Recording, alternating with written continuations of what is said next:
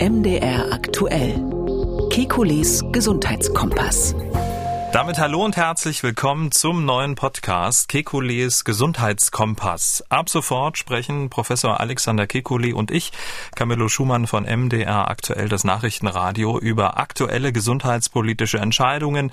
Wir liefern Hintergründe zu relevanten Gesundheitsfragen unserer Zeit und wir geben auch Ihnen die Möglichkeit, sich mit Themen und Fragen an uns zu wenden. Los geht's eigentlich am 31. März, aber in dieser Ausgabe wollen wir Ihnen Ihnen schon mal ja so einen kleinen Vorgeschmack geben, wie sich der neue Podcast so anhören wird. Erst einmal, ich grüße Herr Kekulé. Guten Tag, Herr Schumann. Wir kennen uns ja nun schon eine Weile. Seit zwei Jahren besprechen wir die aktuelle Corona-Lage im Podcast Kekules Corona-Kompass. Aber viele unserer Hörerinnen und Hörer haben uns aufgefordert, Mensch, äh, rede doch auch mal über andere Gesundheits- und Medizinthemen. Da gibt es so viel zu besprechen. Und ähm, wenn wir ehrlich sind, häufig haben wir ja im Corona-Kompass Themen auch nur anreisen können. Ja, andere Themen außerhalb von Corona, Corona ja, die haben sich natürlich öfters mal aufgedrängt. Ähm, denn Corona ist ja nur ein Beispiel von ganz vielen, nur ein Virus Virus von vielen, die spannend sind, nur eine Infektionskrankheit von ganz vielen, die uns, äh, die eine Rolle für uns spielen. Ähm, und natürlich ist Medizin, und das finde ich ja so spannend, in alle Richtungen vernetzt. Das hat ja soziale Auswirkungen und politische Einflüsse, internationale Verflechtungen. Das hat man bei der Pandemie gesehen. Und ähm, darum finde ich das Thema so spannend. Und wenn wir auch über andere Themen außer Covid reden können, bin ich ganz glücklich. Alles wollen wir besprechen hier im neuen Format. Jede Folge Gesundheitskompass beginnt mit einer Einschätzung und Bewertung der gesundheitspolitischen Lage. Da wird uns äh, in diesem Podcast auch ein alter Bekannter häufiger begegnen, der sich viel vorgenommen hat. Wir werden also sehr schnell jetzt ein Gesetz vorlegen zur Finanzierung der gesetzlichen Krankenversicherung. Wir werden ein Gesetz vorlegen zur Triage-Regelung. Wir werden ein Gesetz vorlegen zum Pflegebonus. Wir werden ein Gesetz vorlegen, wo es darum geht, die Krankenhausversorgung also neu zu strukturieren, aber auch zur Bedarfsplanung in der Psychotherapie. Die Pläne des neuen Bundesgesundheitsministers Karl Lauterbach, wir haben ja im Corona-Kompass schon häufiger mit ihm Kontakt gehabt, äh, ihm jetzt so ein bisschen auf die Finger zu schauen, ist ja auch sozusagen ein Teil dieses äh, neuen Konzeptes. Ähm, macht ja auch ein bisschen Spaß, oder? Äh, ja, natürlich. Also ich schätze Herrn Lauterbach sehr, muss ich sagen. Ich finde es gut, dass der Bundesminister hier eine Fachkompetenz mitbringt. Er ist natürlich sehr optimistisch. Er will quasi, wenn ich das gerade gehört habe, quasi alles aufräumen, was die, seine Kollegen die letzten 20 Jahre nicht hingekriegt haben. Da würde ich mal sagen, viel Glück dabei, ernst gemeint in dem Fall. Aber ähm, man muss ja am Anfang einer Legislatur immer sehr optimistisch sein. Wahrscheinlich muss man sowieso extrem optimistisch sein, um Politiker zu werden. Wir haben es gehört, Karl Lauterbach will ein Gesetz zur Finanzierung der gesetzlichen Krankenversicherung vorlegen. Ähm, das wird auch nötig. Nach Angaben des GKV-Spitzenverbandes fehlen den Kassen im kommenden Jahr so über den Daumen 17 Milliarden Euro. Lauterbach hat schon angekündigt, dass Lobbyinteressen bei der Sanierung der Kassenfinanzen keine Rolle spielen werden. Er kündigte eine Expertenkommission zur Krankenhausreform an, die nicht mit den üblichen Verbändevorsitzenden bestückt ist.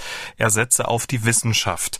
Herr Kekulé, keine Lobby dafür Wissenschaft. Gute Idee? Die Idee ist, liegt auf der Hand, aber man muss natürlich ein bisschen aufpassen, dass, da darf man nicht so polarisieren. Also in Deutschland ist ja Lobbyarbeit relativ gut organisiert, sage ich mal, ähm, und auch ein Teil des Systems. Das ist ja gewünscht, dass Interessensvertreter ein Ohr bei der Politik haben. Es hat so einen negativen Beigeschmack, aber eigentlich ist es eine grundsätzlich mal ganz gut strukturierte Sache, solange es transparent und öffentlich läuft.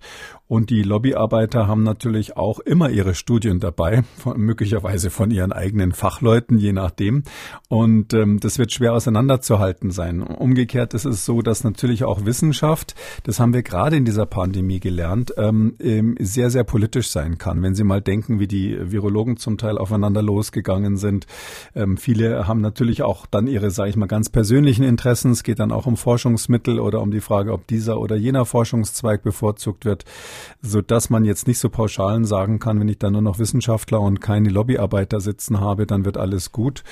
Müssen wir mal schauen. Also es ist ein guter Ansatz, mal ähm, strukturiert hier vorzugehen, aber ähm, wie gesagt, das haben schon viele vorher versucht.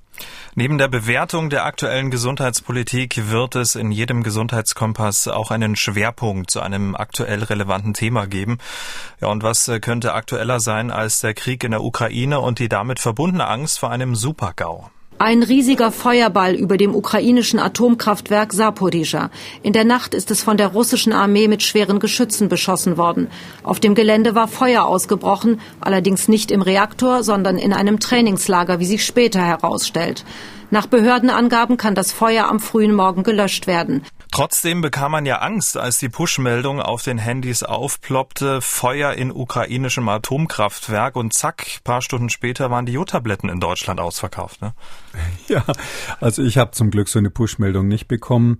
Ähm, es ist nicht so einfach, aus so einem Kernkraftwerk wirklich die Radioaktivität rauszubringen. Ein normales Feuer wird es da nicht tun, aber klar, so kriegerische Auseinandersetzungen sind, selbst wenn es aus Versehen passiert, natürlich immer mit der Gefahr äh, verbunden, dass Radioaktivität aus einer kerntechnischen Anlage freigesetzt wird. Da gibt es ja nicht nur Kernkraftwerke, gibt andere Möglichkeiten, wie sowas leider in die Umwelt kommen kann. Und seit Tschernobyl kennen wir das Problem. Ich glaube, das ist so ein Beispiel, wo man sieht, wo man wirklich interessant diskutieren kann, welche Auswirkungen sogar so ein Krieg, der ja eigentlich zunächst mal nicht so klassisch auf den ersten Blick was mit Gesundheit zu tun, zu, zu scheint, äh, scheinbar nichts mit Gesundheit zu tun hat, mhm. wie der eben doch massive Auswirkungen hat.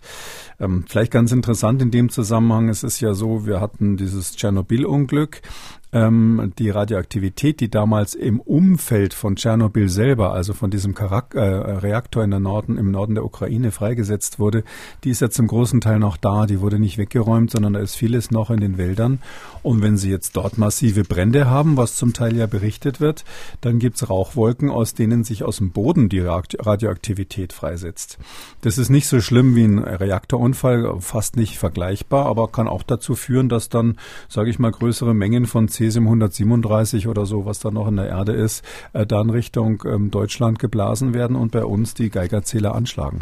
Also was es mit Jodtabletten ähm, auf sich hat und äh, warum auch ein Feuer im Sperrgebiet zum Beispiel rund um Tschernobyl ein Problem werden kann, auch das werden wir vertiefen hier im Gesundheitskompass. Ja, das war die Kurzfassung von Kekulis Gesundheitskompass. Der ausführliche Podcast startet dann am Donnerstag, den 31. März. Neue Folgen gibt es dann immer donnerstags alle 14 Tage.